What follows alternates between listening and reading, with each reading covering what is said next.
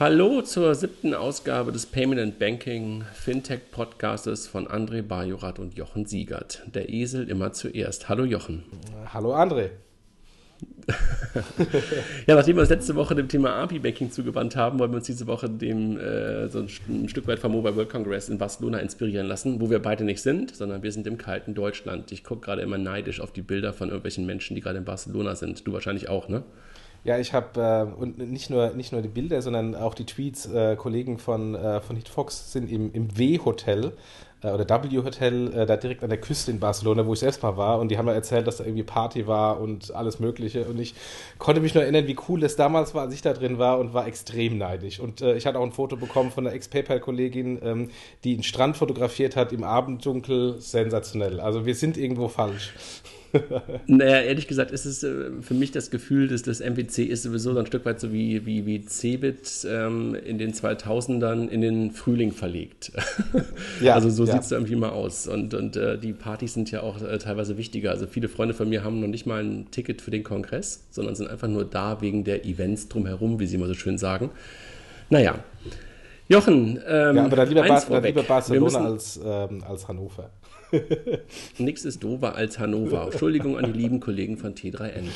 Ähm, vorab ein Versprechen. Jede, jede Nutzung des Wortes spannend in Zusammenhang mit einem Geschäftsmodell wird mit 5 Euro ab heute bestraft. Was hältst du davon? Furchtbar. Ich, das, das geht echt ins Geld. Und wer das Geld bekommt, darüber, darüber lassen wir dann irgendwann mal im Anschluss die Hörer abstimmen, ne, wenn es nicht zu viel geworden ist. Wir können ja irgendwie immer noch die Tasche zuhalten. Aber wir geben uns mal Mühe, das Wort spannend ähm, jetzt gerade das letzte Mal benutzt zu haben. Ich habe schon eine Idee, was wir aus dem Geld machen. Da kommt ja so viel zusammen, da können wir einen eigenen VC-Fund gründen und in neue Startups investieren. so, fangen wir an. Willst du so ein bisschen so eine kleine Einleitung uns geben zum Thema äh, Mobile, Mobile Payment, worüber wir eigentlich heute sprechen wollen, weil vom MBC inspiriert? Ja, also im Grunde ist ja so, dass, dass ähm, ähm, jedes Jahr rund um den Mobile World Congress extrem viele Ankündigungen, Pressemitteilungen rund um das Thema Mobile, Pay Mobile Payment kommen. Ähm, und ähm, wir wollen auch jetzt gar nicht schauen, was in der Vergangenheit alles versprochen wurde und, ähm, und was davon gehalten wurde. Ich fand es nur interessant, dass äh, zufälligerweise gestern äh, geleakt wurde, dass das neue iPhone, äh, was dieses Jahr rauskommt, eine eigene Apple-SIM haben wird. Ich meine, das ist insofern keine wirkliche ähm, Innovation und Neuerung, weil Apple hat es schon mit dem ähm, iPad Air 2 gemacht, aber das bedeutet, gerade rund um den Mobile World Congress und gerade rund um die Pressemitteilung um Mobile Payment von den Carriern, dass die Carrier vermutlich erstmal überlegen müssen, wie sie jetzt in dem Ökosystem äh, bleiben können, weil ihre Secure Element äh, äh, based basierte ähm, Authentifikation, Identifikation des Kunden dann plötzlich nicht mehr da ist, weil sie eben nicht mehr äh, Zugriff auf die SIM haben, die gehört an Apple. Äh, und man kann natürlich jetzt darüber diskutieren, war das von Apple direkt geleakt ähm, oder warum auch immer kommt es genau zu diesem Zeitpunkt, aber es war insofern wie die Faust aufs Auge passend.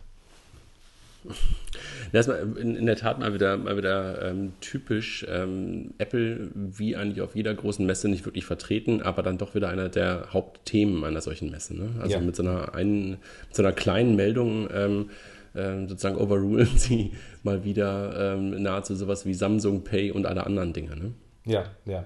Aber äh, eigentlich auf den auf Punkt zu kommen, wir wollen eigentlich äh, den Mobile World Congress als Anregung nehmen, um heute um über das Thema Mobile Payment zu sprechen. Und äh, wollten uns eigentlich mal zwei Nischen rauspicken, äh, nämlich die ähm, äh, Nische der Silo-Anbieter äh, im Mobile Payment, also die Starbucks, die Ubers, die MyTaxis dieser Welt und das Thema MPOS. Ähm, jetzt sind beide Themen für ein Startup vermutlich ein bisschen viel, deswegen macht es vielleicht Sinn, das einfach für mal Für einen Podcast, für ein Startup sowieso, Sorry. ne? für einen Podcast so viel, deswegen macht es vielleicht Sinn, das einfach mal äh, aufzuteilen. Also letztlich bin ich ja ein totaler Freund der Silos, ne? weil ich ja glaube, dass Silos immer ähm, vorzeigen, was dann irgendwann später mal möglich ist. Aber wir haben uns dazu entschlossen, die Silos dann in der nächsten Woche zu machen. Genau, genau. Also fangen wir heute mal mit MPOS an. was ist MPOS? Was ist das eigentlich?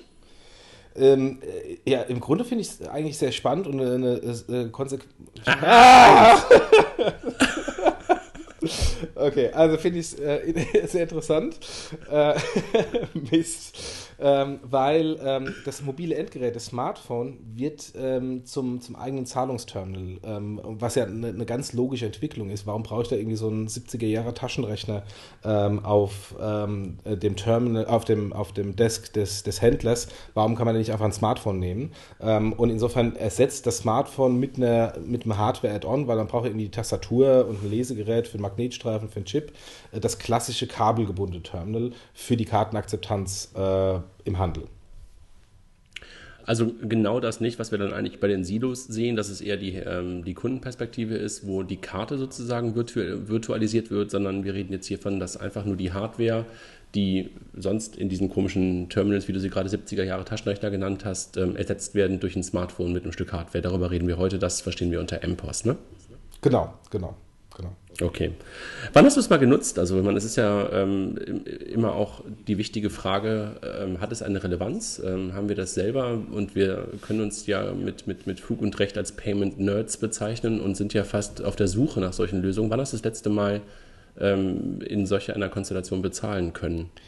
Ja, also ich bin nicht nur ein Payment-Nerd, ich bin auch ein Heavy-Karten-User ähm, durch meine, durch meine Mastercard-Erfahrung. Ähm, habe da direkt nach der Uni so eine Brainwashing bekommen, dass ich natürlich, und ich bin auch ein Punktegeier, deswegen äh, liebe natürlich auch meine, äh, meine Karte, weil ich Punkte bekomme. Deswegen nutze ich so, so viel es geht die Karte. Ähm, trotz allem ähm, habe ich es im Moment nur zweimal, oder in meiner Historie nur zweimal gehabt, ähm, immer in, in Berlin. Ähm, einmal war es ein Karten, äh, Kreditkartenthema. Ähm, da gab es aber Probleme ähm, mit, mit dem Terminal, dem GSM-Netzwerk vermutlich. Auf jeden Fall musste ich es dreimal machen, bis ich bezahlen konnte. Ähm, und ähm, dann war es so, dass es in einem anderen Szeneladen mal so war, dass meine Frau da irgendwie eine iPhone-Hülle gekauft hat in, in, in Berlin ähm, und ich dann per ELV mit dem Orderbird-Kassensystem äh, MPOS äh, bezahlt habe und dann schön meine Unterschrift auf einem, auf einem Smartphone-Display äh, abgeben durfte. Das waren die beiden einzigen Male. Ähm, also von daher, da es noch nicht so, im, für, selbst für mich als Heavy-Karten-User noch nicht so im Massenthema ist, kann es natürlich auch so ein Thema sein, dass es eher noch in den, in den innovativen, äh, coolen äh, Szene-Städten äh, und Szenelokalen ist und eben noch nicht in den kleineren Städten angekommen ist. Also ich habe es in der Tat schon ein paar Mal öfter pro, ähm, ausprobieren können, auch ein paar Mal in Berlin, ähm, unter anderem ähm, in einem Café, was unterhalb des Büros von SumUp ist, was natürlich dann typisch ist, dass, sie, dass die sowas auch haben. Da klappte das irgendwie auch ganz gut. Ähm, an der gleichen Stelle gegenüber bei dem Restaurant direkt am Wasser, äh, die haben es dann auch mal wieder abgeschafft, weil es irgendwie zu, zu anstrengend für die Kellner war. Ähm, aber ich habe es auch schon ein paar Mal nutzen können und ähm, auch in, anderen, in einem anderen ganz äh, guten Use Case, wie ich fand, auf einer Designmesse, ähm, wo ich einen Anzug gekauft habe und dann auch, ähm, ich glaube, das war ein Pay11-Terminal, was dann dort äh, benutzt wurde, ähm, fand ich echt den, den perfekten Einsatzort eigentlich ähm, weil das eine typische, ein typischer Fall ist, wo ich bestimmt nicht so viel Bargeld dabei habe, ähm, dass ich dort einfach mal eben einen Anzug bezahlen kann. Und früher wäre da halt Kartenzahlung gar nicht möglich gewesen. Das fand ich irgendwie ganz gut. Ansonsten habe ich das ähm, einer Freundin empfohlen, ganz am Anfang, als das Thema so hoch kam, so vor zweieinhalb Jahren, die ist Osteopathin und ähm, hat dann, weil die natürlich sonst immer nur Rechnungen geschickt hat, weil das alles immer privat abgerechnet wird, konnte sie plötzlich dann Kartenzahlungen äh, entgegennehmen. Und das war für die super. Und dann habe ich es nochmal ausgerechnet für meine, ähm, für meine Frau. Die hat eine, eine Praxis, eine Zahnarztpraxis. Und die haben halt über Jahre ähm, ein Terminal von Telecash gehabt. Und ähm, dann habe ich einfach mal die Angebote von SumUp, von iSettle, von Pay11 ähm, dagegen gestellt und habe einfach mal geguckt, was machen die so an, an Durchschnittsumsätzen, was sind so die Kosten und äh, kam dann zu dem Schluss, dass die neuen Terminals, also die neuen Anbieter, billiger waren. Mhm. Interessant. Äh, äh, billiger, weil, weil die Terminal und irgendwelche Nebenkosten nicht äh, äh, günstiger sind.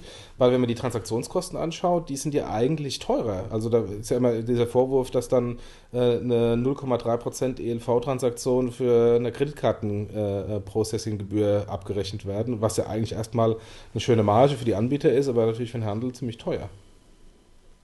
Genau, aber das ist immer nur die, die, die, die sehr einfache Sicht auf das Thema, dass man wirklich nur die Transaktionskosten als solche betrachtet, weil die versteckten Kosten, die in der Terminal-Miete und in der monatlichen Grundgebühr bei vielen der traditionellen Anbieter drinstecken und die denen ja eigentlich auch das Business ähm, äh, im, im Kern auch machen, bei den ganzen vielen kleinen, Das äh, treibt natürlich, wenn du das hochrechnest auf die wenig stattfindenden Transaktionen, ähm, in dem Fall, den ich da ausgerechnet habe, treibt natürlich die Transaktionskosten, die Transaktionskosten, wenn man das umrechnet, super nach oben. Und das wäre wahrscheinlich auch nicht so gewesen, wenn nicht die Anbieter irgendwann auch darauf reagiert hätten, nicht nur einen Preis für alle Zahlungen zu haben, sondern halt ELV-Zahlungen, die halt über die Debitkarten dann ja auch eingereicht werden konnten, äh, deutlich im Preis zu reduzieren, glaube ich auch nicht mehr bei 2,5, wo sie am Anfang alle waren, oder 2,3, ähm, sondern bei der ELV dann nur noch bei 0,95 Prozent waren und ähm, der Anteil der, der ELV-Zahlung bzw. der Debitkartenzahlung ähm, in, in, der Praxis meiner Frau waren halt deutlich auch über den der Kreditkarte, was wieder typisch deutsch ist, ne? was mal wieder auch unser klassisches Dilemma in Deutschland zeigt, warum wir wahrscheinlich auch beim Mobile Payment und, und beim mobilen bzw. bei innovativen Bezahlverfahren immer noch ein bisschen hinterherhinken, weil wir halt so Kreditkartenmuffel sind, weil wir so eine gute ähm, Debitkarteninfrastruktur haben. Ne? Mhm. Also lag es nicht daran, dass es günstiger ist, war an dem, an dem Preiswettbewerb, weil äh, da gibt es ja sehr viele Anbieter gleichzeitig, kommen wir gleich nochmal drauf, ähm, die vermutlich die ähnlichen Händlersegmente ansprechen und sich dann natürlich versuchen, den Preis äh, äh, zu unterbieten. Daran lag es nicht. Nee, nee, vor allem muss man letztendlich sagen, äh, wir haben das dann ausprobiert. Äh, vielleicht das noch ganz kurz vorweg, bevor ich zum Thema Preiswettbewerb komme. Ähm, die, der Preiswettbewerb, das doch vorweg, ähm, das war dann bei den neuen kein großer Unterschied. Die geben sich nicht viel. Also da hätte man eigentlich äh, egal wen was nehmen können. Aber ähm, wir sind dann zurückgekehrt zum alten Terminal, weil in dem Use Case, ähm, den wir dort haben ähm, in, in, der Praxis, ist einfach nicht wirklich ähm, mit Bluetooth und einem extra Smartphone, weil die haben einfach keine Geräte darum liegen. Ne? Also du nimmst natürlich nicht ähm, das Handy ähm, der, der Zahnärztin, sondern du brauchst damit ein extra Gerät dafür. Das muss man dann irgendwie auch mal wieder eigentlich anschaffen. und dann mit Bluetooth war das nicht wirklich zuverlässig und immer wieder neu koppeln, weil dann doch irgendwie nur zwei Zahlungen pro Tag gemacht werden hat dazu geführt, dass wir wirklich dann wieder ein altes, äh, klassisches oder ein, ein, ein, neues zwar, aber halt ein klassisches Terminal ähm, eingesetzt haben. Okay, gut. Jetzt nicht überzeugend, nicht überzeugend für die Anbieter. Nee. musste ich ehrlich gesagt auch ein paar Menschen, die ich ja da kenne in dem Umfeld, auch ähm, ehrlich gesagt dann auch, äh, musste ich das zugeben, dass es so war. Und das tat mir ja auch fast ein bisschen leid, weil ich ja dann auch äh, eigentlich immer ganz froh bin, wenn man mal Innovationen einführen kann bei denen. Auf der anderen Seite, ja, also Telecash hat sich dann doch wieder durchgesetzt an der Stelle. Auch ja. nicht schlecht. Aber wenn wir mal ganz kurz, ähm, auch nicht schlecht, habe ich gesagt, ähm, weiß ich gar nicht, ob schlecht oder nicht, äh, muss ich gerade mal kurz drüber nachdenken.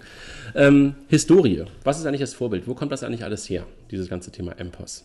Was ist das Vorbild? Ja, das große Vorbild ist, ist Square, äh, vor ein paar Jahren ähm, häufig durch die, durch die Presse gegangen, durch atemberaubende Finanzierungsrunden.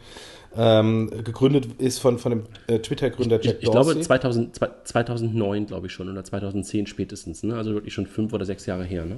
Ja, die, die, letzte, die letzte Bewertung war bei der Series A ähm, Finanzierungsrunde im, im Oktober letzten Jahres und da war die Bewertung 6 Milliarden Dollar. Und ähm, also ich kann mich noch erinnern, als damals die eine Milliarde Dollar ähm, äh, übersprungen wurde, weiß gar nicht mehr, welcher äh, Finanzierungsrunde, waren die, die Diskussionen ganz groß, wie kann so ein kleines Startup ähm, mit so einer Nische schon eine Milliarde bewertet werden. Jetzt sind wir bei sechs. Ähm, aber ähm, die haben auch in den USA natürlich den Markt äh, sehr stark entwickelt und es war auch ein einfacher Entry, ähm, weil ähm, da ist es natürlich auch kein EMV, sondern ist magnetstreifenbasiert. Da hat man so ein ganz billiges äh, Aufsteckteil, ganz einfache Magnetstreifenkartenleser. das ist äh, in, von der Komplexität im Vergleich zu, zu Deutschland oder zu Europa, wo alles EMV ist, ähm, deutlich, deutlich weniger aufwendig. Ähm, Vielleicht müssen wir das ganz kurz erklären. EMV ähm, ähm, ist sozusagen die sicherere Variante, wo der Chip benutzt wird und der Magnetstreifen ist das, was wir sozusagen in Deutschland ähm, nur noch ganz selten erleben, wenn halt wirklich ähm, der Magnetstreifen, der hinten auf der Karte ist, durch ein Terminal durchgezogen wird. Ne? Genau, und das Land der Hochtechnologie USA ähm, arbeitet immer noch auf den 60er Jahre Magnetstreifentechnologie, während der Rest der Welt äh, bereits äh, sichere Chipkartentechnologie eingeführt hat. Auch das und Square ist, ist hat einfach ein, ein Ja, und Square, und Square hat einen Laser nutzen können, der halt, glaube ich, irgendwo um einen Euro Anschaffungspreis oder sowas lag. Deshalb konnten die halt auch dann das Terminal in Anführungszeichen, was ja eigentlich dann in, dem, in, in Form des Smartphones beim, beim Händler schon vorhanden war, ähm, kurz erweitern ähm, um diesen Laser und den konnten sie verschenken, ne, weil es einfach nahezu nichts kostete, dieses Teil. Irgendwo in China wahrscheinlich hergestellt und dann einfach auf den Markt geworfen. Ne? Ja, wobei, da kann man natürlich auch fragen, ist so ein blöden, blödes Chipkartenterminal mit einer blöden Tastatur ähm, so viel teurer, auch wenn man das in China herstellt? ist eine andere Diskussion, aber natürlich ein, ein einfacher Magnetstreifenkartenleser ist dann immer noch ein, ein Tick günstiger. Ähm, und was sie dann auch gemacht haben, sie haben äh, ein iPad-Kassensystem dann irgendwann ähm, eingeführt. Also dann sind sie weggegangen vom reinen Payment, haben die Wertschöpfungskette erweitert. Äh, haben dann noch Analysetools für die Händler eingeführt, dass sie natürlich ihre Umsätze monitoren können, äh, teilweise auch wiederkehrende Kunden äh, erkennen können, weil man erkennt das ja an der Kartennummer. Ähm, hat, sind aber dann im nächsten Schritt, wo sie hingehen wollten und sagen, ich möchte jetzt die Karte eigentlich als, als Payment-Medium und Transaktionsmedium äh, komplett ersetzen durch ein Wallet-Produkt ähm, und dann gegebenenfalls auch von den Funding-Kosten oder von den Kosten der, der Bezahlung gegenüber der Kreditkartenschemes äh, Geld einsparen. Das ist gescheitert. Ähm, also im Grunde so eine Art PayPal für den POS von Square proprietär ist gescheitert.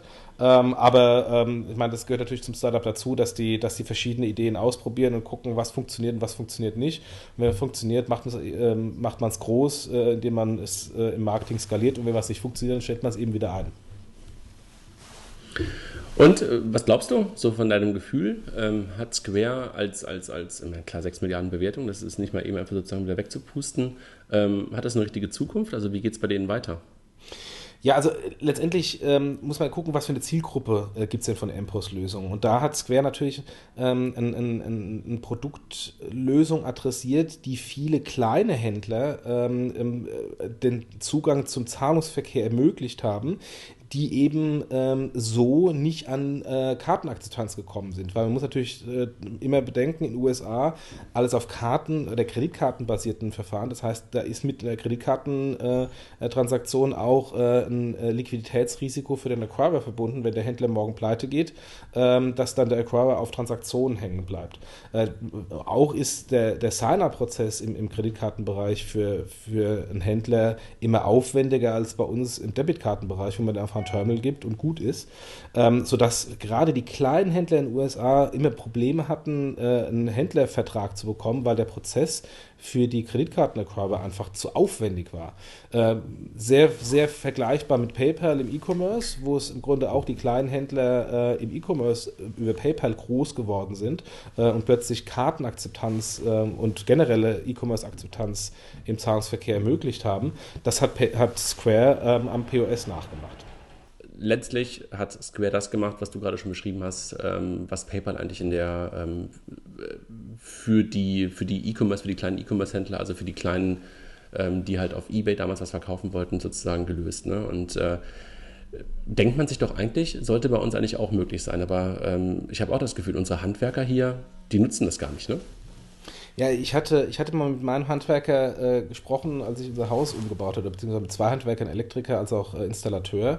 Ähm, und, ähm, und die kamen im Grunde mit einem für mich sehr interessanten Feedback. Nummer eins, äh, der äh, Rechnungsausfall ist überschaubar, äh, damit können die leben. Ähm, und Nummer zwei, die nutzen ja sehr viel Teile, die sie da irgendwie äh, einbauen, ähm, sei es hier ein paar Zentimeter Elektrokabel oder eine Lüsterklemme oder was auch immer. Und der Elektriker sagt, er hat da irgendwie eine Datenbank mit was weiß ich wie viel hunderttausend Einzelteilen mit einem Preis dahinter. Und wenn er das Inkasso vor Ort oder den Payment-Prozess vor Ort initialisieren würde, ähm, müsste er auf seinem iPhone im Grunde diese Datenbank mit diesen ganzen Teilen haben und den Preisen dahinter. Und das hat er nicht. Deswegen ist es halt für ihn einfacher, irgendwie einen, einen, einen Zettel ähm, zu schreiben, äh, wo dann draufsteht, ich habe halt drei Listerklemmen und, äh, und einen Meter Kabel gebraucht. Das wird vom Kunden unterschrieben, zusammen mit der ähm, Information, wie viele Stunden da äh, verbraucht wurden. Und dann äh, tippt dann irgendeine Sekretärin äh, in der Buchhaltung das ab und schickt die Rechnung raus. Und da ist der Prozess für die bequemer. Vielleicht liegt es einfach auch daran, dass bei uns die Handwerker einfach eine andere Güte haben. Ne? Also du sagtest gerade, wir sind ehrlicher, aber wir haben halt auch noch so etwas wie, wie sozusagen die, die, die Handwerksgilden und sowas. Und hier gibt es noch sowas wie die Handwerksmeister. Und ähm, ich glaube, dass es oft in, in, ob es in den USA ist oder UK ist, ähm, da sind halt ähm, Handwerker sozusagen ähm, anders unterwegs. Ne? Und äh, da gibt es, ich, ich, glaube, in, in England heißt es, glaube ich, einfach nur sozusagen The Man with the, with the White äh, äh, Caravan oder sowas. Ne? Das sind einfach solche Typen, die durch die Gegend fahren und sozusagen sich als, als Klempner oder als Maler oder was auch immer bezeichnen. Mhm. Und ähm, dass die wahrscheinlich dann einfach lieber mal eben so das Geld so einsammeln, äh, kann ich mir auch vorstellen. Ähm, weil die keinen Bock haben, Rechnungen zu schreiben oder sowas. Ne? Also, das, ähm, dass sie einfach auch sagen, ich will Vorkasse und, äh, oder Vorkasse beziehungsweise Direktbezahlung. Das ist, glaube ich, einfach auch, hat, glaube ich, was mit, mit, mit, ich will jetzt nicht, Qualität ist der falsche Begriff, aber was mit mit Vertrauen beziehungsweise einfach auch mit, mit ähm, ja, vielleicht auch mit Nähe zu tun, ne? dass wir einfach meistens hier unsere Handwerker von vor Ort oder sowas nehmen. Ja, und äh, auch aus meiner Sicht so dieses Mindset. In, in, angelsächsischen Märkten, egal was man ist, man muss ja immer erst seine Kreditkarte hinlegen. Es wundert mich schon, äh, dass man im Restaurant nicht, wenn man reinkommt, dass man seine Kreditkarte abgeben muss. Das ist so das Einzige, wo, wo man nachher bezahlt. In allen anderen Sachen, Hotel, Mietwagen etc., muss man immer erstmal äh, vorstrecken oder zumindest eine Autorisierung starten. Ähm, während, während bei uns ja eher das Umgekehrte ist, dass man das Vertrauen hat in den Zahler und dem erstmal eine offene Rechnung schickt und in der Hoffnung, die Hoffnung hat, dass der dann auch wirklich äh, ähm, die Rechnung begleicht. Äh, von daher, das ist natürlich ja. auch so eine Mentalitätssache. Aber ich meine, es gibt durchaus Segmente, wo es funktioniert. Flohmarkt ähm, ist schwierig ähm, mit, mit äh, Terminals. Geht zwar auch Lösungen mit Akku, aber ist ein bisschen schwierig. Ähm, so so ähm, Massage, Yoga oder diese ganzen äh, ähm, Tupperwaren und was auch immer, Direktvertriebspartys, äh, wo dann Inkasso gemacht werden kann, Schlüsseldienste, Notdienste, wo man, wo man dann vor Ort bezahlen kann. Also von daher gibt es durchaus auch Segmente, die diese MPOS-Anbieter einfach öffnen, wo es so in dieser Form heute äh, keine oder schlechte Kartenakzeptanz gab. Und man muss natürlich auch äh, zugutehalten, äh, Square hat es geschafft, auch mittlerweile sich an der Value Chain nach oben zu arbeiten und auch die großen Händler zu adressieren. Starbucks macht äh, den Zahlungsverkehr in den USA über Square. Machen Sie das immer noch? Ich dachte, das wäre jetzt ähm, nach, nach, nach den letzten äh, Ankündigungen von Starbucks nicht mehr so. Also das müsste ich, glaube ich, nochmal nachgucken. Also ich habe verstanden, dass diese Kooperation mit Square zwar eingegangen ist, was ja auch eine Kapitalbeteiligung äh, war, mal irgendwann so vor anderthalb Jahren, glaube ich.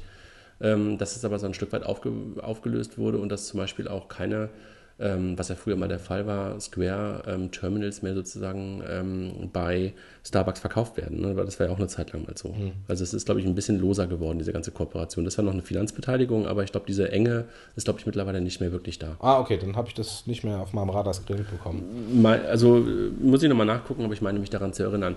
Ansonsten so das Thema Flohmarkt, Yoga, Schlüsseldienste, Notdienste. Ich glaube, das Problem ist einfach, ähm, das sind schöne Nischen, dass wahrscheinlich das nicht für den, für den Massenmarkt ausreicht. Ne? Und ähm, dass du ähm, dafür brauchst du wahrscheinlich keine eigenen Firmen, sondern ähm, die Frage ist halt, warum dann nicht einfach ähm, ein bestehender Acquirer wie eine Concardis, wie eine B&S, wie auch immer sie da heißen in Deutschland, einfach auch solche Terminals auch ähm, aufnehmen. Ne? Und lass uns vielleicht einfach auch mal, nachdem wir jetzt lange über Square als Vorbild gesprochen haben, mal kurz gucken, ähm, was denn eigentlich hier so in Europa und in Deutschland ähm, hochgekommen ist. Und das Ganze ging ja los vor etwa drei Jahren oder zweieinhalb Jahren, glaube ich. Ne? Und ähm, die erste in Europa waren, glaube ich, iSettle, wenn ich mich recht entsinne. Äh, aus meiner Sicht auch. Also die waren, äh, kommen natürlich aus Schweden, was auch wieder ein, ein, ein, starker Kartenmarkt war und haben das da am, am ehesten eingeführt. Da war es auch noch so eine Zwischenlösung. Da war es ähm, ähm, ein, ein, Magne ein Chipkartenleser äh, mit Unterschrift, also nicht mit PIN, äh, was dann denen auch noch mit ein paar äh, äh Problemen mit Mastercard und Visa äh, gesorgt hat, weil sie da faktisch ein paar, gegen ein paar Regeln verstoßen haben. Aber die sind dann auch nach Deutschland gekommen, haben da auch ein paar coole Ko Kooperationen gehabt. Ich weiß, die Genossenschaftsbanken waren da sehr innovativ, haben dann mit denen gleich eine Partnerschaft gemacht. Telekom Mediamarkt haben die, haben die Leser verkauft. Ähm, ich weiß, dass da etliche Country Manager zerschlissen wurden für Deutschland.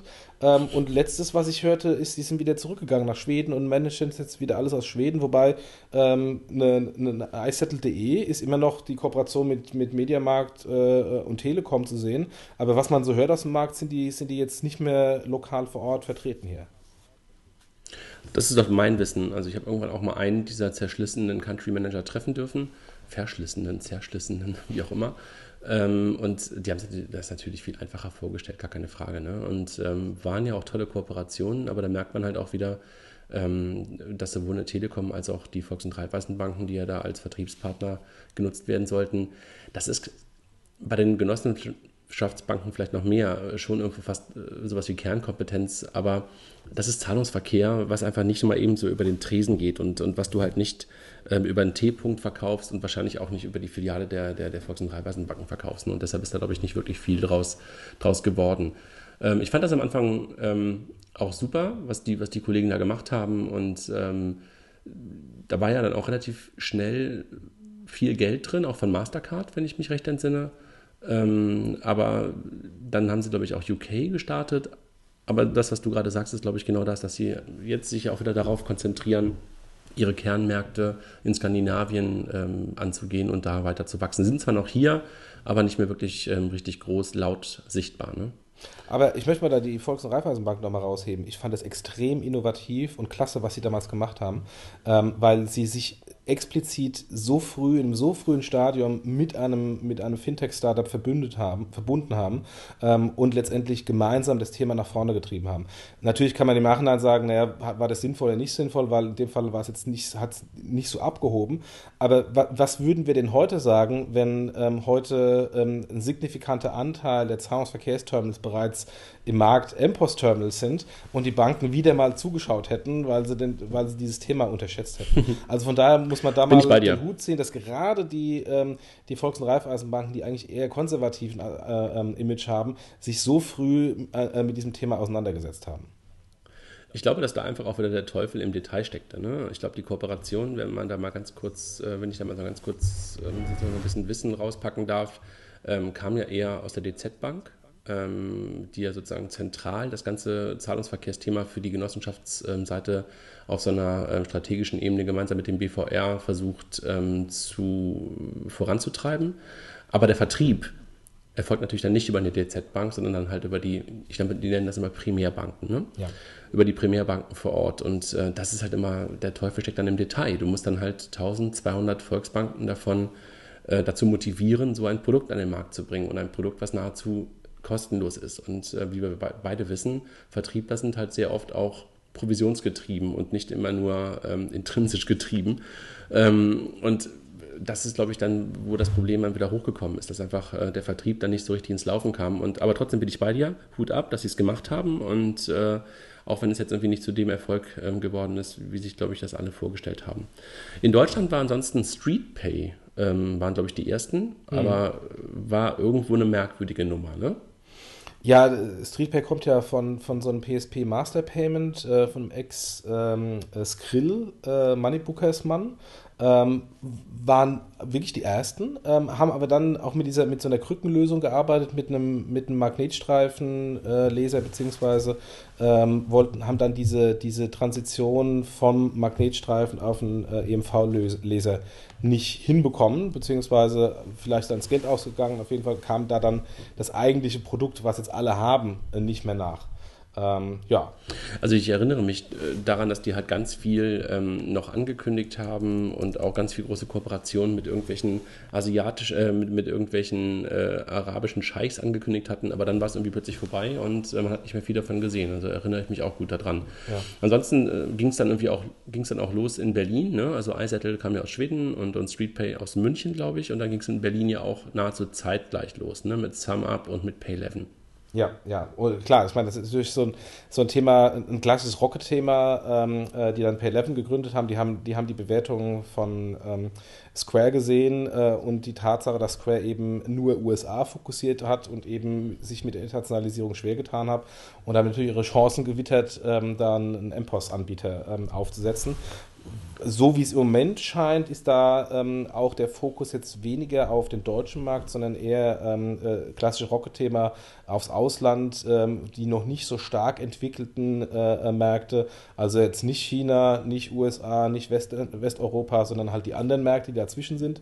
Ähm, und ähm, da gab es jetzt irgendwie auch die, die Verbandlung Pay11 mit Paymill, ähm, ging an irgendeinen asiatischen Investor und wurde da irgendwie mit eingebunden. Ähm, Details habe ich irgendwo mal gelesen, aber als auch nicht im Hinterkopf.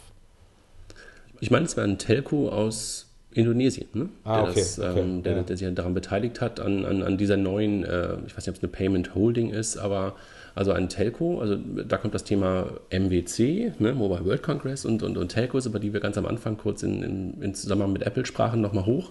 Ähm, da sieht man wahrscheinlich dann doch nochmal eine ganze Menge an Potenzial, gerade in den asiatischen Ländern, in dem Zusammenspiel aus Payment, Mobile und Telco, was ja auch irgendwie echt augenscheinlich ist, ähm, aber bei uns halt nicht so richtig zum Fliegen äh, gekommen ist. Ich glaube, beide, sowohl Pay11 als auch SumUp, haben in Deutschland, weil sie am Anfang ja auch in Deutschland ähm, gestartet sind, das Thema ähm, Girokarte und EC-Karte einfach am Anfang unterschätzt. Ne? Und die Komplexität, die da drin steckt und vor allen Dingen auch die Kosten oder die Kostengetriebenheit von Händlern, ne? die halt wissen, dass eine Girocard-Zahlung viel, viel günstiger ist ähm, als halt eine Kreditkartenzahlung. Und das war am Anfang halt nicht auf deren, auf deren Roadmaps. Ne? Das war, glaube ich, irgendwie am Anfang jedenfalls ein, ein, ein Problem, was, was beide zeitgleich wahrscheinlich hatten.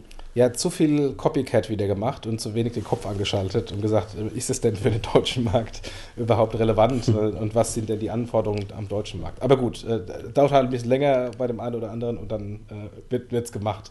Aber insofern, du hast schon Sam Up angesprochen, äh, kommt aus, aus meiner Sicht aus diesem äh, BCG-Beraterumfeld ähm, und die haben mich in letzten Tagen sehr überrascht. Weil ja, warte, warte mal und, und, und, und lass mich das noch eins, eins sagen und Daniel Klein, ne, einer der Gründer von Moneybooker, Moneybookers ist einfach auch äh, bei SumUp mit da drin. Ne? Also auch Stimmt. da, wie bei StreetPay, auch Moneybookers dahinter. Absoluter äh, Payment-Guru ähm, und ähm, super vernetzt schon aus der, aus der Vorzeit sozusagen. Ne? Ja. Aber jetzt du ja. zu, dem, zu dem, wie sie dich überrascht haben. Ja, die haben mich total überrascht mit einer, mit einer Kooperation mit den Sparkassen oder mit der Sparkasse Berlin äh, als Distributor. Ähm, und äh, ich glaube auch in der UBS haben sie jetzt einen ähnlichen Deal. Ähm, das ist ja, schon seit, schon, schon, schon, schon seit einem Dreivierteljahr, glaube ich, bei der, bei der UBS. Ähm, ah, das hat okay. mir mal Andreas erzählt, dass sie das machen.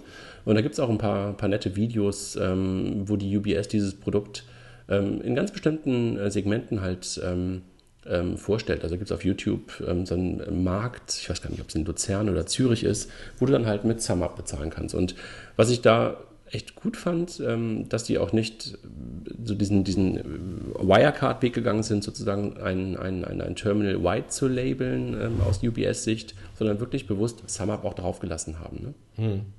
Ja, und, und was, ich, was ich spannend finde, ist eben gerade eine Kooperation mit den Sparkassen, die ja gerade einen. Ähm, zwei? Spannend. Ah, auch so. 10 Euro schon. Der Podcast wird teuer. Wir stellen den jetzt ein.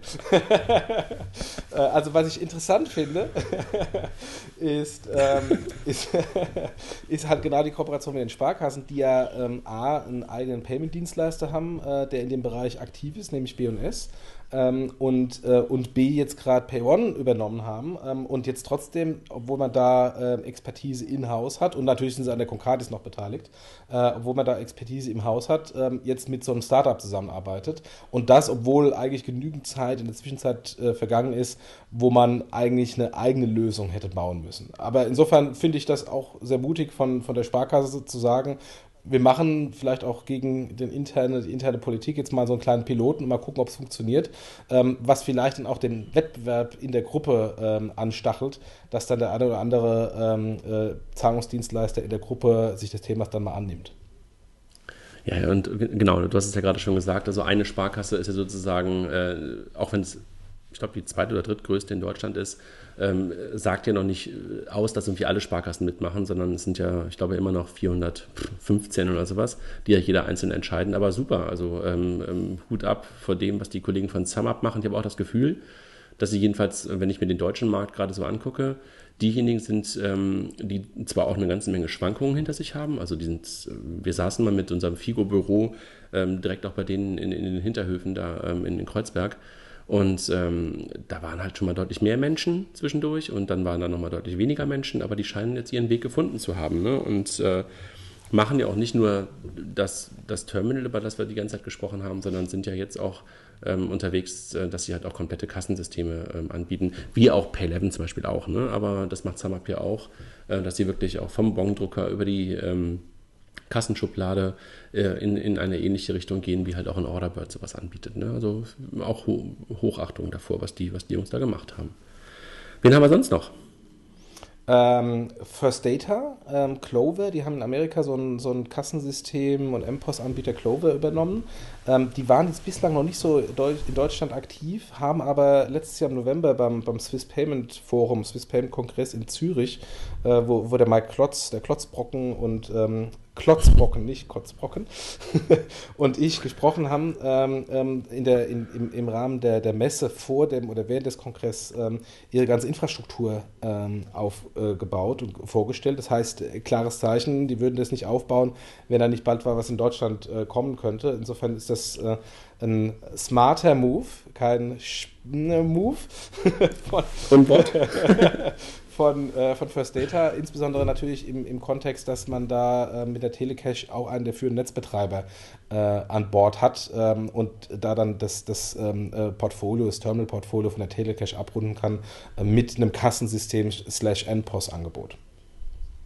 Ja, und Clover, also ich kenne das auch ein bisschen, weil ich für die First Data letztes Jahr mal ähm, auf so ein paar Roadshows ähm, auch äh, so ein bisschen über Mobile Payment reden durfte und da wurde Clover auch vorgestellt. Ähm, geht ja ein bisschen über das normale Kassensystem hinaus, ne? weil man ja ähm, eine Art Plattform schaffen will, wo dann halt für jede Art von Vertical, die halt Clover nutzen soll, noch spezielle Lösungen drauflaufen können. Ne? Also keine Ahnung, Unterschied für den Flohmarkt und für den, für den Lebensmitteleinzelhändler und für den Handwerker, über den wir vorhin schon mal ges kurz gesprochen haben, dass da halt so so eine Art App Store ähm, auf der Clover-Plattform stattfindet. Ne? Also finde ich auch einen sehr, sehr guten Ansatz. Ich habe mich jetzt äh, gefragt, wann Sie nach Deutschland kommen, weil das eigentlich letztes Jahr schon mal angekündigt war. Aber wenn du sagst, äh, Sie haben es auch in, in Zürich nochmal vorgestellt, dann wird es wahrscheinlich dann irgendwann dann doch auch mal nach Deutschland kommen. Also finde ich auch, ich auch echt einen smarten Move von den, von den Kollegen.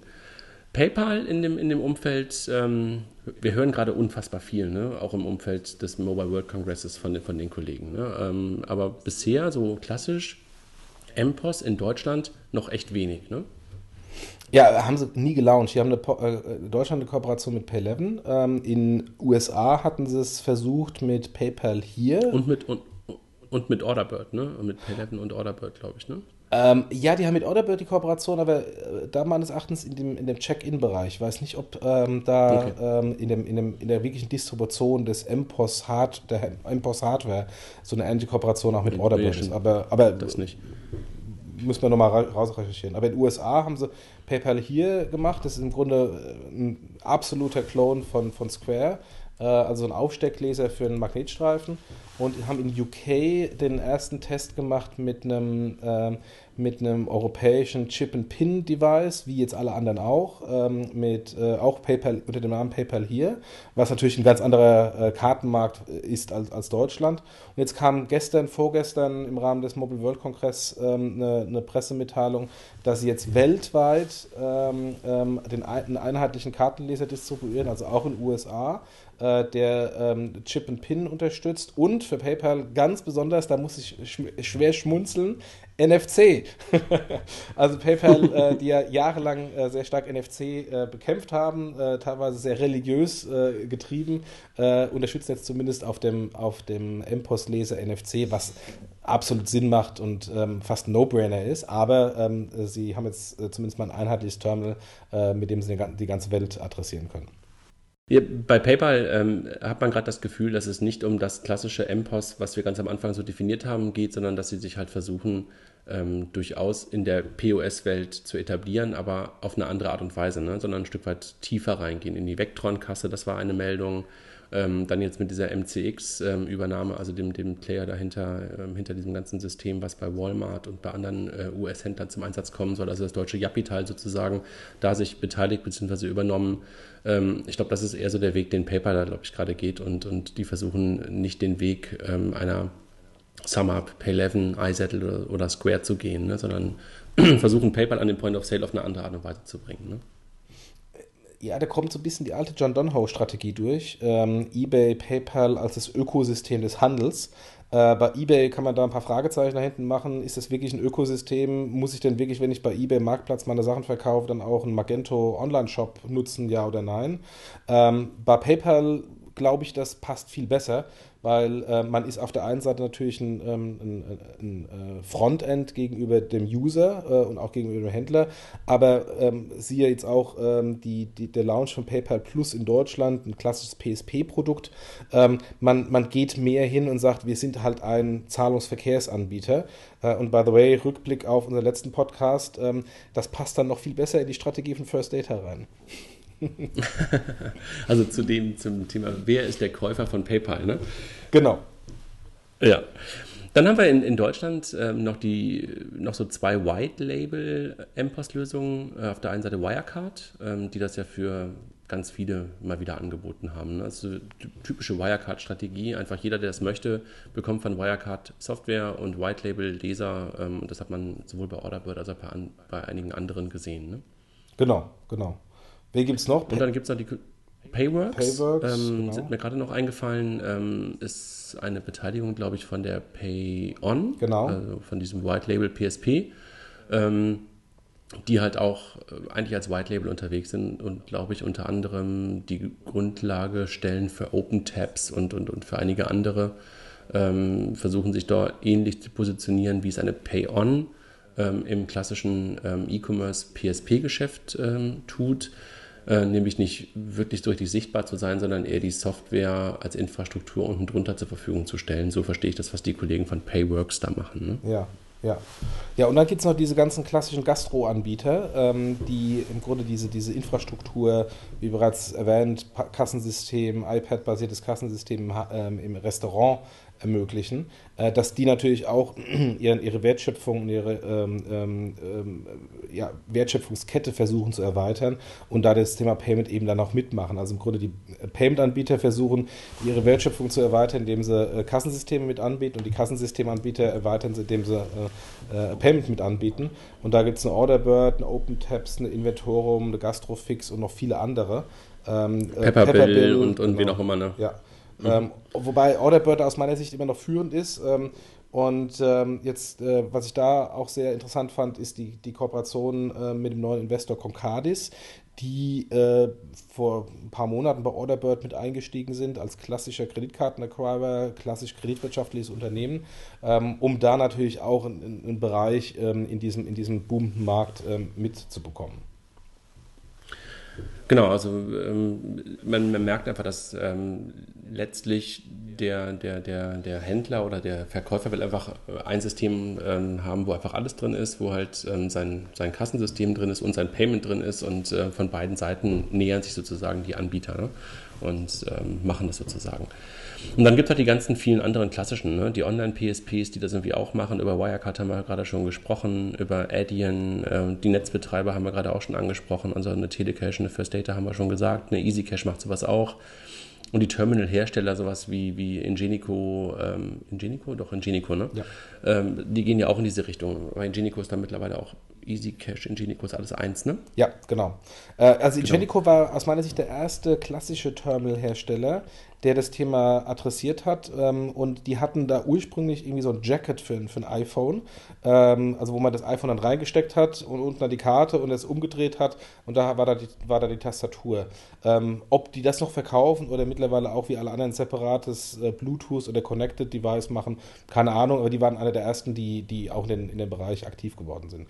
Macht auch total Sinn, weil ähm, die haben die ganze Infrastruktur, die ganzen Startups mussten EMV Backend Host aufbauen ähm, und, äh, und die klassischen Acquire-Netzbetreiber haben alles und müssen nur, Anführungsstrichen, nur ein kleines neues Endgerät in ihren Vertrieb mit einbauen und sagen, okay, hier ist eine neue Zielgruppe, neues Zielsegment von Händlern, hier ist das passende Gerät und der Rest hinten dran ist ja unverändert. Also von daher macht es nur Sinn, dass sie da auch in, in, in das Thema mit einsteigen.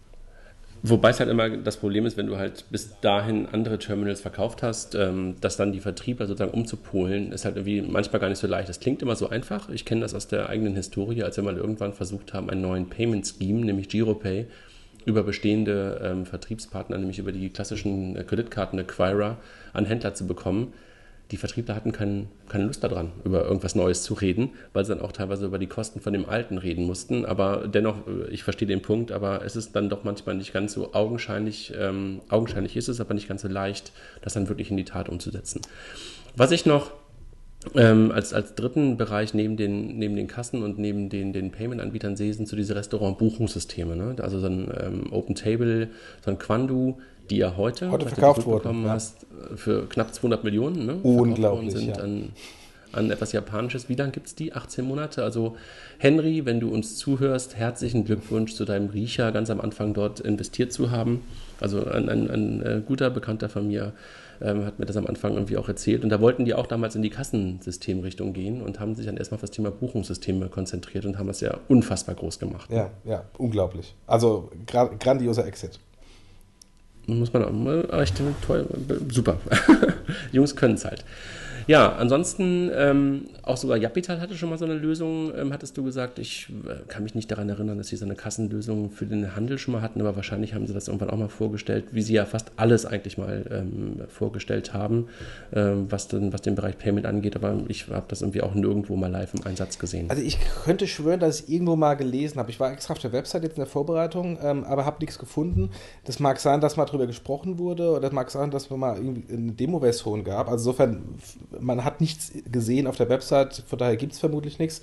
Aber ich habe irgendwo im Hinterkopf irgendwas ähm, ähm, äh, drin, aber mag auch einfach verwechselt sein. Aber was, wir, was eigentlich ja das viel Spannendere ist, ist das ganze schicke Zubehör, die ganz coolen, geschwungenen Ständer und aus, aus äh, geflochtenem Edelholz und handgefrästem Aluminium und was auch immer. Ähm, das ist eigentlich ein, ein riesen Nebengeschäft ähm, äh, für die Anbieter neben dem klassischen äh, Zahlungsverkehr. Ähm, und äh, ich kann mich da immer noch erinnern, äh, ein guter Freund von mir erzählte mal von einem Bereichsleiter einer großen äh, ähm, Bank in Deutschland, äh, der ähm, ähm, auch für den Zahlungsverkehr zuständig ist und der dann irgendwann mal gesagt hat, äh, die Marge aus diesem per äh, Terminal und vor allem aus diesem Zahlungsverkehr ist mir eigentlich völlig egal. Schau dir mal die Marge vom Verkauf des Zubehörs, des Thermotransferpapiers für das Terminal an. Das ist endlich mal ein ordentliches Geschäft. Ähm, und insofern, das, das ist halt das, da geht's hin. Das, das, das Thema der Druckerpatrone, ne? Genau. ja, also ähm, es, es, kommt aus verschiedenen Richtungen, kann man einfach sagen. Ne? Aus den klassischen Anbietern, aus den neuen Startups, aus Startups aus anderen Bereichen und äh, da passiert ähm, immer noch eine ganze Menge, wobei, glaube ich, die Dynamik aus dem Thema MPOS ein Stück weit raus ist, oder? Ja, ja. Ähm, und äh, da nochmal ganz kurz zu, zu, den Card Schemes, über die wir ganz kurz gesprochen haben. Die haben das Thema ja sehr stark mit angeschoben. Also Visa hat relativ früh in, in Square investiert und Mastercard und American Express in iSettle. Ähm, und ich glaube, das waren für die auch so sehr sta stark strategische Investments. Das Thema äh, MPOS mit anzuschieben, weil sie natürlich festgestellt haben, dass die klassischen Terminalbetreiber und Acquirer das Thema noch übersehen. Ähm, und dadurch, dass sie es mit angeschoben haben, ähm, haben sie einfach den Markt mitentwickelt. Also von daher ist es für mich eigentlich eine ideale Kombination, wie so ein Corporate mit einem Startup zusammenarbeiten kann. In dem Fall hat es außer jetzt meines Erachtens in den USA äh, im Rest der Welt noch nicht so gut funktioniert, dass wir da eine, eine, eine Massenadaption gesehen haben. Aber vielleicht warten wir einfach, äh, sind zu ungeduldig und müssen noch ein bisschen warten, bis das passiert. Ähm, und, ähm, und von daher mag sein, dass die Chance im Moment noch verpasst wurde ähm, ähm und der Markt noch, noch nicht früh genug da ist, aber vielleicht kommt er noch. Naja, und man muss ehrlich gesagt sagen, du hast zwar gerade gesagt, die Schemes haben ähm, da auch viel zu getan, dass es losging und haben investiert und gleichzeitig waren sie aber auch die größte Bremse. Ne? Also ich kann mich daran erinnern, so vor gut zwei Jahren, als ähm, ich mit einigen von den ganzen ähm, MPOS-Anbietern gesprochen habe, es gab niemanden, den man mehr nicht mochte als Visa in der Zeit und die deutsche Kreditwirtschaft in der Zeit. Also da ging es um Terminal-Freigaben und die Möglichkeit, Girocard zu nutzen und die Karte äh, die Visa-Card halt auch über den Magnetstreifen zu nutzen und nicht nur mit, mit, mit, ähm, mit PIN. Und die haben einfach alle Steine in den Weg geschoben, die irgendwo nur gingen. Und das hat natürlich irgendwie auch dazu geführt, dass sich das dann nicht so schnell verbreiten konnte, wie man das möglicherweise in Europa sich gehofft hat. Ne? Ja, bei Visa ist natürlich da so eine sehr delikate Situation, weil ähm, ein Schelm, der böse dabei denkt, wenn man als Hauptinvestor äh, oder als Investor des Hauptwettbewerbers der ganzen europäischen Startups äh, agiert, äh, könnte man natürlich äh, durch eine zu strikte Auslegung der EMV-Regularien, die ja für alle Schemes gelten, also nicht nur für Visa, sondern auch für Mastercard und, und American Express, ähm, dem dem großen Vorbild in den USA ein bisschen Zeit kaufen für die Internationalisierung. Ich möchte da gar nichts unterstellen und Visa Europa ist auch eine ganz andere Entity als Visa Inc., aber es hat so ein kleines Geschmäckle gehabt. Anders als bei der äh, deutschen Kreditwirtschaft, denn äh, nicht nur die MPOS-Anbieter schimpfen über die deutsche Kreditwirtschaft, jeder Terminalhersteller schimpft über die Zulassungskriterien der deutschen Kreditwirtschaft. Und von daher, ähm, die haben da einfach nur genau die, ihre Linie weitergefahren, wie sie vorher schon hatten. Von daher muss man die mal in Schutz nehmen. Die haben einfach hohe Ansprüche, wobei das auch aus meiner Sicht kein, kein Problem war, weil ja alle Debitkarten co batched war, also entweder äh, ähm, VPay oder Maestro, und man dann einfach sagt, na gut, dann macht man eben dann daraus eine Maestro-Transaktion statt einer Girocard-Transaktion. Am Ende des Tages für den Kunden ist der gleiche User Experience und ob das über das eine System oder das andere System läuft, ist völlig egal. Nur von dem Pricing ist es halt ein großer Unterschied. Ne? Und äh, das hat natürlich dazu geführt, dass äh, die, die Girocard letztendlich dann immer noch billiger war für den Händler. Ne? Ja, das stimmt, das stimmt. Und gut, da kann man ja, immer eine ELV machen. Ähm, aber das ist ja ein Risikosystem dann ja, bei den, bei den Genau, und das muss man, ja. Und das muss man erstmal lernen, genau. dann, wenn man halt irgendwie mit, mit sowas unterwegs ist. Das ist, glaube ich, auch genau das, dass, dass es einfach länger dauerte, wahrscheinlich, als man sich das erhofft hat. Und dass Zahlungsverkehr gerade national dann doch nicht ganz so simpel ist, wie man sich das immer denkt. Weil das doch alles ganz einfach ist, einfach nur eine Karte und schiebt man irgendwo durch und plötzlich ist alles äh, geschehen. Ist doch nicht ganz so leicht. Ist der, ist der Markt dann groß genug, wie wir alle dachten? Und, und ähm, was, was kommt da jetzt noch? Was, was glaubst du? Also ich glaube, der Markt ich glaube weiterhin an den Markt. Ich glaube weiterhin, dass die ähm, 70er Jahre Taschenrechner-Terminals ähm, ähm, in irgendeiner Weise durch innovativere, schnellere, einfachere, bequemere Terminals ähm, ersetzt werden. Da spielt die E-Commerceisierung des, des POS noch äh, eine Rolle. Ähm, aber es dauert einfach noch ein bisschen länger. Und man muss natürlich auch zugeben, die Startups waren lange Zeit mit sich selbst beschäftigt, weil die mussten erstmal hinten dran eine komplette Infrastruktur mit einem äh, ähm, Chip, EMV-Processing, einem Backend-Host aufbauen. Das macht man halt auch nicht in zwei Wochen, ähm, weil da natürlich Zertifizierungsstrukturen mit dabei sind. Be bevor man sowas dann auch ähm, loslegen kann, gucken da irgendwelche Leute von Mastercard und Visa drüber. Ähm, man muss da Zertifizierungstests äh, bestehen und so weiter so fort. Das dauert einfach. Das ist halt nicht, ich baue mal eine Website auf und mache da mal äh, ähm, ähm, ein cooles Produkt und äh, gehe dann sofort ins Online-Marketing. Das ist halt klassisch Fintech, das dauert halt ein bisschen länger und da muss man halt auch ein bisschen mehr investieren. Ähm, und das hat natürlich denen auch sehr viel Zeit gekostet, erstmal die Backend-Infrastruktur zu bauen. Und die Ruhe der Banken, war die da berechtigt? Was, was ist da dein Gefühl? Ist es sozusagen einfach nur ja, wir warten mal, gucken uns das mal an und wird schon alles sozusagen so bleiben, wie es ist. Äh, letztlich äh, sieht es ja fast so aus, als wenn da gar nicht so riesengroße Bewegung in den Markt gekommen ist, oder? Ja, in dem Fall ähm, kann man natürlich jetzt sagen, haben sie recht gehabt. Ähm, aber ich glaube, es war eigentlich, ähm, wäre ich jetzt äh, bei einer Bank oder bei einem Acquirer äh, in der Managementfunktion gewesen, hätte ich vermutlich genauso reagiert, nach dem Motto, lass die Startups mal ähm, machen, lass die Startups mal den Markt entwickeln und die können auch gerne mal ein paar Prozent des Marktanteils gewinnen. Sie müssen erstmal beweisen, dass tatsächlich ein Markt dahinter ist, weil als bestehender Anbieter mit einer bestehenden Infrastruktur ist es in Anführungsstrichen nur ein neues Endgerät. Und ja, da muss man natürlich eine Vertriebsschulung machen, zur Not holt man neue Vertriebsleute rein, die nur dieses Produkt verkaufen, aber vom technischen Aufwand ist es nur vorne ein anderes Endgerät. Äh, von daher hätte ich vermutlich auch erstmal mich zurückgelehnt und gesagt, lass mal gucken, äh, lass mal den Markt entwickeln und dann können wir, ähm, wenn der Markt entwickelt ist, mit unseren Lösungen kommen und die sind, haben ja schon, die ex existierenden Anbieter schon riesen Skaleneffekte, weil die schon ihre riesen Volumen an, an, an Zahlungen und Transaktionen über ihre Systeme jagen. Die können dann natürlich auch mit einem viel aggressiveren Pricing in den Markt gehen, als so ein Startup, die erstmal ihre Systeme auslasten müssen. Mhm. Okay, also das Thema ähm, konsolidisiert sich momentan, oder? Genau, genau. Siehe auch der, der Move von Rocket. Also Rocket hätte es garantiert nicht gemacht, wenn ähm, Rocket noch dran glauben würde, dass man da irgendwie die Weltherrschaft äh, ähm, im MPOS äh, übernehmen könnte. Ähm, von daher, das ist also man muss eigentlich immer auf Rocket schauen und, ähm, und äh, die, die Moves von Oliver Samwer, um zu sehen, ist da in einem Thema noch äh, kurzfristig sehr viel Feuer drin oder eben nicht. Und ich glaube, das war ein klares Signal. Die glauben nicht dran, dass da kurzfristig noch viel Feuer drin ist und deswegen haben sie so einen schönen Exit gemacht. Na gut, oder halt nicht hier, ne? Also oder nicht hier, äh, genau. Die, die, genau. Die, die, die, andere ähm, Leseart genau. ähm, von einer Kooperation oder von, von, von einer Beteiligung eines, eines ähm, asiatischen ähm, Telcos. Ja, ähm, Blick in die Zukunft. Ähm, ist ein Terminal ist doch eigentlich anachronistisch, ne? Und eigentlich braucht man das ein Terminal eigentlich gar nicht mehr in der, in der Zukunft, ne? Also der, der alte Taschenrechner der 70er Jahre. Ja, absolut. Also ich, wenn man einfach mal, mal ein bisschen weiterdenkt und sagt, wir haben jetzt auch dank Apple ähm, ähm, endlich äh, alle in irgendeiner Weise ein NFC-Terminal in, der, ähm, in der Hosentasche.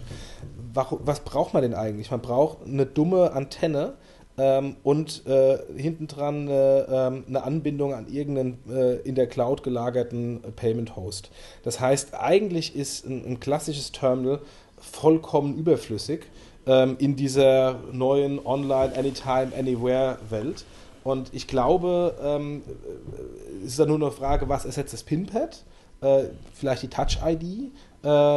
Aber faktisch werden wir früher oder später in, ähm, in ein Szenario kommen, wo im Grunde jedes Terminal, jedes, jedes Smartphone ein Terminal ist, also jeder mit einem Terminal selbst rumläuft ähm, und wir dann so eine Art P2P-Szenario äh, hinbekommen. Also ich äh, äh, bezahle dann meinen Händler ähm, wie eine P2P-Zahlung. Ähm, und, ähm, und das, wenn man das einfach mal so weiterdenkt, ähm, das hat noch sehr viel Potenzial für neue Anbieter und neue Prozesse, weil es einfach ähm, dann auch ähm, ja, ganz, andere, ganz andere Anbieter in das Spiel jetzt bringt, was von ein paar wenigen Zahlungsanbietern und Acquirern dominiert wird. Also äh, genau das, worüber wir, glaube ich, bisher hier noch nie gesprochen haben. Also das Thema Peer-to-Peer. Ähm, Geld senden ist ja heute einfach unfassbar schwer. Ne? Und das einfach wirklich zu vereinfachen und die Frage, die man sich immer wieder stellen kann, warum das Versenden von Videos ähm, per, per WhatsApp super einfach geht. Ähm, und wenn ich dir jetzt äh, 10 Euro schicken möchte per WhatsApp, warum das immer noch nicht so einfach geht und äh, warum das so kompliziert sein muss, wenn ich es mit meiner Bank mache, mit IBAN, BIC, ähm, Betrag, Verwendungszweck ähm, und einer Chip-TAN, SMS-TAN oder was auch immer. Ne? Also in die Richtung denkst du, dass wir einfach ähm, sowieso connected durch die Gegend laufen und äh, möglicherweise nicht bei Aldi dann bei der, bei der Kassiererin auf die Art und Weise bezahlen, aber halt auf jedem Wochenmarkt oder wo auch immer, dass man dann nicht mehr über Aufsteckterminals nachdenkt oder irgendwelche anderen Krücken, die noch darum liegen haben, sondern wirklich jedes Device dann einfach in der Lage ist, das Geld ähm, entgegenzunehmen und dass die Devices möglicherweise sofort miteinander sprechen oder in irgendeiner Art und Weise einen Austausch hinbekommen. Ja? Genau, also das, genau. das ist das. Genau. Okay. Und wir müssen auch daran denken, ähm, David Marcus, der äh, sehr dynamische, innovative ehemalige PayPal-Chef, äh, der über eine äh, Startup-Akquisition zu PayPal gekommen ist, der ein Produktmann ist und der PayPal auch verlassen hat, weil er sagt, CEO sein ist äh, bescheiden, ähm, um nicht das SCH-Wort jetzt zu nehmen. Ähm, er, der ist jetzt zuständig ähm, bei, ähm, bei Facebook für die Messenger-Dienste. Und jetzt kann man natürlich sagen, naja, der, der, hat mal irgendwie Carrier Billing gemacht und, und dann ist er zufällig ins Payment gegangen. Ähm, aber was ist denn die nächste logische Ausbaustufe eines, eines Messenger-Dienst? Das ist Payment.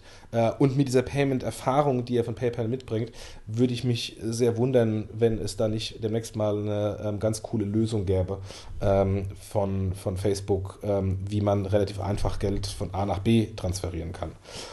Aber. Und, ähm, und du hast, du, du, genau, du hast das Beispiel, wollte ich gerade sagen. Ich habe es letztens auch bei, bei, bei, bei Marcel Weiß und, und bei Jochen äh, Krisch auch gehört. Die haben irgendwie auch über das Thema äh, WeChat und sowas gesprochen. Ich glaube, das wolltest du nur ganz kurz nochmal hier in der Runde vorstellen, ne? genau, also, genau. was da passiert ist. Genau, also wir sind ja, wir sind da ja vielleicht ein bisschen äh, Entwicklungsland im Vergleich zu ein paar anderen Ländern wie Afrika, wo es M-Pesa gibt äh, und da schon P2P gemacht wird und halt das Thema WeChat äh, und Alibaba.